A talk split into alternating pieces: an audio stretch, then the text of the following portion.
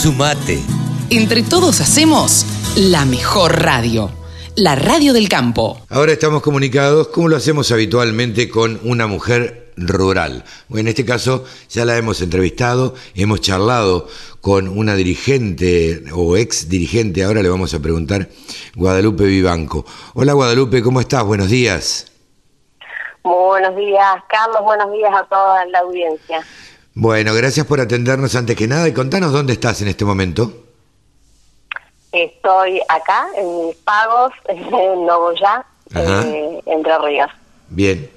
Eh, Guadalupe, contanos, queríamos saber básicamente, cuando nosotros hablamos con, con productores agropecuarios o productoras, lo primero que le preguntamos es, a ver, cómo, cómo se sienten en este momento y cuál es la situación general cómo, cómo la están viendo en este momento en el, en el campo. Porque fuera de micrófono te preguntaba cómo va llevando la pandemia y que bueno, y vos empezaste a contarme y yo te dije, para, para, para, contámelo para la radio. Eh, quiero saber cómo, cómo la están llevando, cómo, cómo la están viviendo en Nogoyá, en la zona. Vos hablarás con otros productores, imagino. Así que este, contanos un poquito. Bueno, eh, la verdad que todo lo que fue el año pasado, sumado al, al contexto del país que venimos acarreando ya de, de décadas, o al menos en, en mi vida, de, toda mi vida. Em, eh, fue como la gota que rebalsó el vaso este año que pasó y todo todo este 2021 que estamos transitando con acá en el interior fuertemente eh, se fundieron muchísimos comerciantes con cadena de pago totalmente cortada la gente no llega a fin de mes, eh, esto nos viene de hace bastante. Eh, el dinero no alcanza.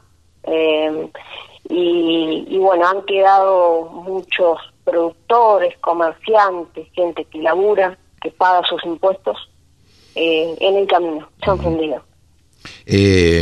lamentablemente es una constante con los productores que hablamos eh, y con los que nos encontramos y que por ahí nos toca como periodistas darnos una vuelta por, por el interior y uno habla con los productores, charla y demás, em, hay mucho productor chico que, que ha ido quedando en el camino, lamentablemente, porque los impuestos agobian y porque, em, independientemente de las retenciones, que por ahí no, no, no los alcancen, em, indefectiblemente hay un deterioro en la cadena de pagos eh, que ha hecho que muchos productores eh, no puedan seguir trabajando. Eh, ¿Cuál es cómo, cómo ves la situación a futuro, Guadalupe? Lo soy sincera, no, yo el país como está planteado no le veo un futuro por cuestiones básicas. en este momento, por ejemplo, no, no se consiguen insumos esenciales para producir llámese alambre, cubierta. Eh, justamente eh, el gran problema es que eh, no hay un plan y no hay políticas de incentivo para la producción y para toda la persona que labura en este país y, y, por ende lo sostiene. lo único que se les ocurre a nuestros gobernantes, yo recuerdo toda mi vida, es subimos los impuestos. Es la única solución que ven. Eh, los impuestos que pagamos municipales, provinciales, nacionales, sumado a bueno cuestiones eh, más eh, más graves que tienen que ver con toda esta serie de leyes que están promoviendo. Y acá en Entre Ríos lo vivimos en carne viva, con invasión a la propiedad privada, eh, ahora sí en cuestiones similares también en otro departamento acá en la provincia de Entre Ríos, promoviendo también leyes que van y son la puerta para invadir la propiedad privada. Eh, tenemos muchas, la ley de manejo de fuego, eh, la ley de humedales, el impuesto a la riqueza. A ver, yo pongo un ejemplo bien simple, que es un colono, acá estamos en una zona totalmente ah, agrícola, ganadera, y, bueno, muy diversa, mucha economía, eh, una zona de, que es cuenca lechera también. Sí. y por ejemplo, bueno, siempre pongo ese ejemplo simple, que es el impuesto a la riqueza, por ejemplo, un colono que va a un banco y, y se entierra en el banco para comprar tres cosechadoras que las debe, ese colono ya paga impuesto a la riqueza. Claro. Eh, tenemos, a ver, eh, acá necesitamos una reforma urgente, tributaria, laboral, no se consigue gente para para las eh, para trabajar en el campo, llámese las diversas economías regionales, esto abarca todo el país lamentablemente, los productores no consiguen gente porque la gente está con los planes. Claro, eh, te iba a decir eso. Actualmente, dos, dos preguntas.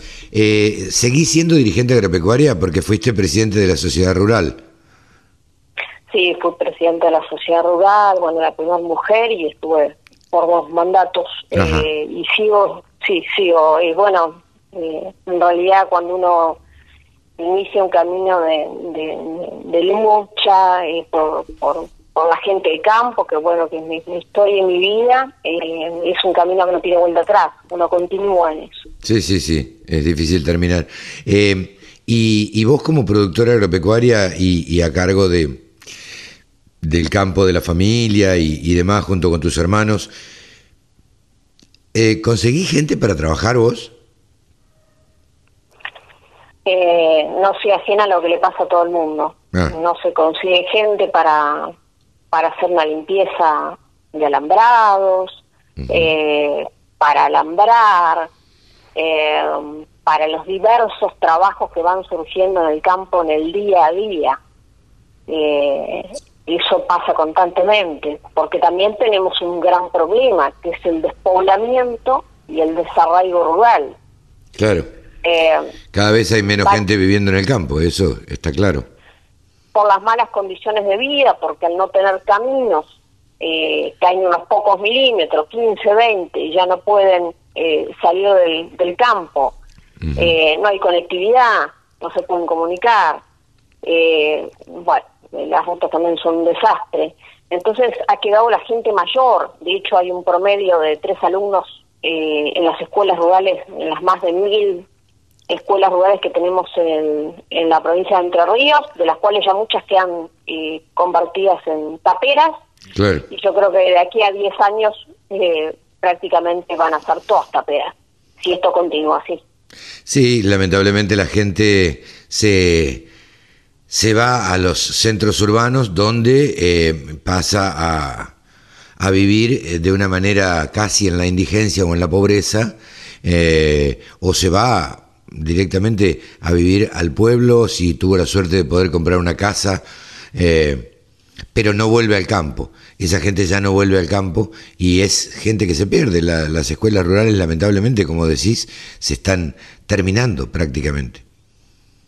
Sí, totalmente. Sí, sí, yo soy alumna rural, en mi época éramos eh, casi 60 eh, alumnos y bueno, la gente que quedó en el campo, la gente mayor. Y los jóvenes se fueron por todas estas cuestiones que estoy comentando. ¿Cuál imaginás vos, Guadalupe, que sería o que podría ser la, la solución o sí, la solución para, para esto que estamos viviendo en la Argentina? ¿Cómo te, cómo te imaginás una solución? Bueno, eh, primero que, que se deje de robar, eso es fundamental, porque si no, no hay plata que alcance. Eh, no hay sector trabajador y productivo que, pueda sostener el país. Primero que dejen de robar. Y no me refiero a este gobierno, yo la verdad que lo único que he visto en estos 40 años es el robo sistemático eh, y por eso es que nuestros, nuestra carga impositiva que tenemos de las más altas del mundo, de la provincia de Entre Ríos, tenemos alrededor del 70% una carga atroz, y no la vemos en ninguna obra. Transparencia. Transparencia y, y después eh, un plan. Eh, un plan eh, en todo, en el sector productivo,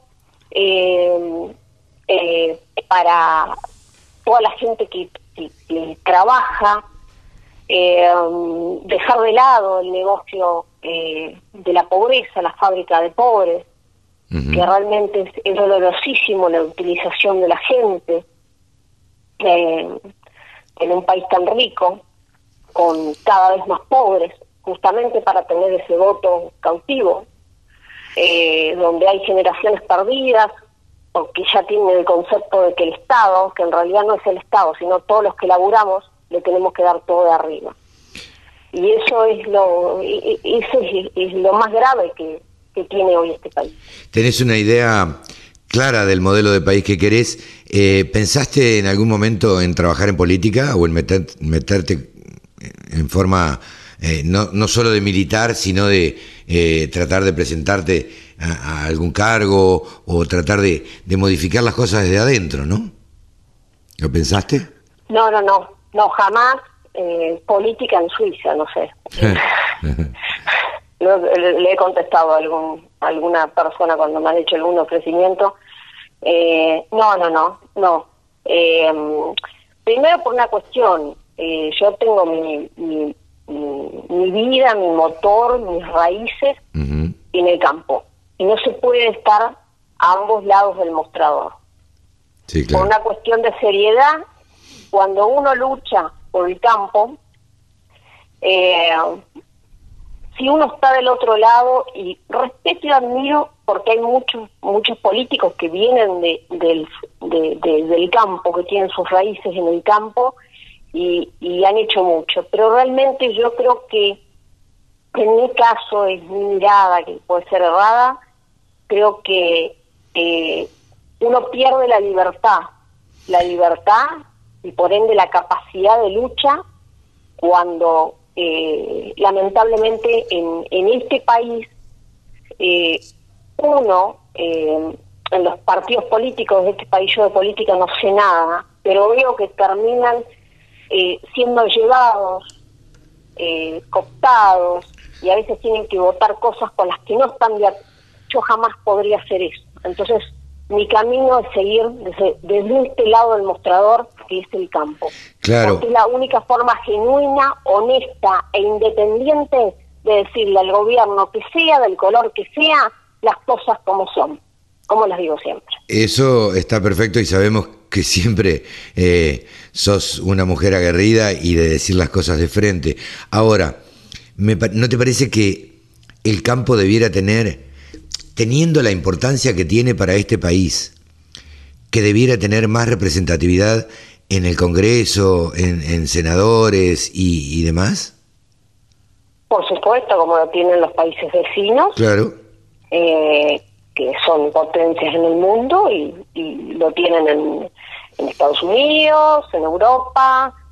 Eh, en Brasil. Por supuesto que tiene que haber eh, en Brasil, eh, sí, Brasil es un gran modelo con respecto a lo que es el campo que está tan unido, ¿no? es fundamental que los legisladores en un país que vive del campo tenga conocimiento real y que venga de, la matriz. Sí, sí. Agroindustrial. Sí, sí. Eh, es la única manera, me parece, de, legislar bien, eh, conocer el, campo. Es como, como digo yo, digamos, de qué manera algún dirigente por ahí que no pagó un sueldo en su vida puede enseñarme a mí o quiere tratar de legislar sobre una ley que afecte a las empresas. Entonces, digo, un tipo que toda la vida vivió del Estado, de ser empleado del Estado, mal me puede aconsejar a mí o tratar de legislar sobre, sobre lo que yo hago. Pero bueno, eh, creo que tendríamos que tener, me parece que tendríamos que tener, sacar el modelo de nuestros países vecinos y tener más representatividad, como decías vos también, ¿no es cierto? Me parece que, que es fundamental, sería fundamental que más gente de campo, por eso te lo preguntaba, más gente de campo se meta en política, lo cual, digo, es un pasaporte a fundirse. Yo en mi pueblo vi fundirse varios eh, eh, productores agropecuarios por meterse en política, porque terminan eh, vendiendo el campo para pagar una campaña y, demás. Sí, totalmente. Acá tengo, me vienen a la cabeza muchos nombres de mucha gente honesta que se metió en política y, bueno, y lo único que hizo fue poner plata en su bolsillo, tiempo, que es el que mm, lo más valioso que tenemos. Eh, y ahí, bueno, quería hacer una alusión hablando del, tiempo y de los productores a, al presidente Fedeco que falleció en el día de ayer. Así es. Una gran persona, el señor Daniel Quindevalú. Sí. Hay un gran dolor en, eh, acá en la provincia. Sí, me imagino, me imagino. Guadalupe, yo te agradezco eh, que siempre seas tan honesta y tan sincera y que digas realmente lo que pensás. Eh, por eso nos gusta, bueno, que tengas un espacio en la radio del campo. Nos gusta siempre entrevistar a, las mujeres rurales que realmente representan eh, la, ruralidad vista desde el punto de vista femenino. Así que, nada, te agradezco muchísimo. gracias por, por prestarte a esta, a esta nota y nos estaremos, estaremos hablando en cualquier momento. Muchísimas gracias. La, agradecida soy yo y con respecto a usted y solución a la mujer rural y, quiero dejar algo eh, por lo que tanto también lucho que es la equidad. Así es. Eh, ganarnos los lugares por capacidad, por trabajo y no por ser mujer, porque realmente nos cuando sacan todas estas leyes de cupos femeninos, lo único que hacen es, ponernos en un lugar, la verdad que eh, lamentable. Los lugares se ganan más allá de, que seas hombre o mujer por capacidad y por trabajo. No tiene por que ser por una cuestión de género. Muy bien. Eh, muchísimas gracias, Guadalupe. Eh, que sigas muy bien y nos estamos viendo en cualquier momento. Adiós. Muchísimas gracias, muy amable. Y saludos a la audiencia. Guadalupe Banco, productora agropecuaria de Nogoyá, provincia de Entre Ríos, en los micrófonos de la Radio del Campo. La mejor forma de trabajar es escuchando la Radio del Campo.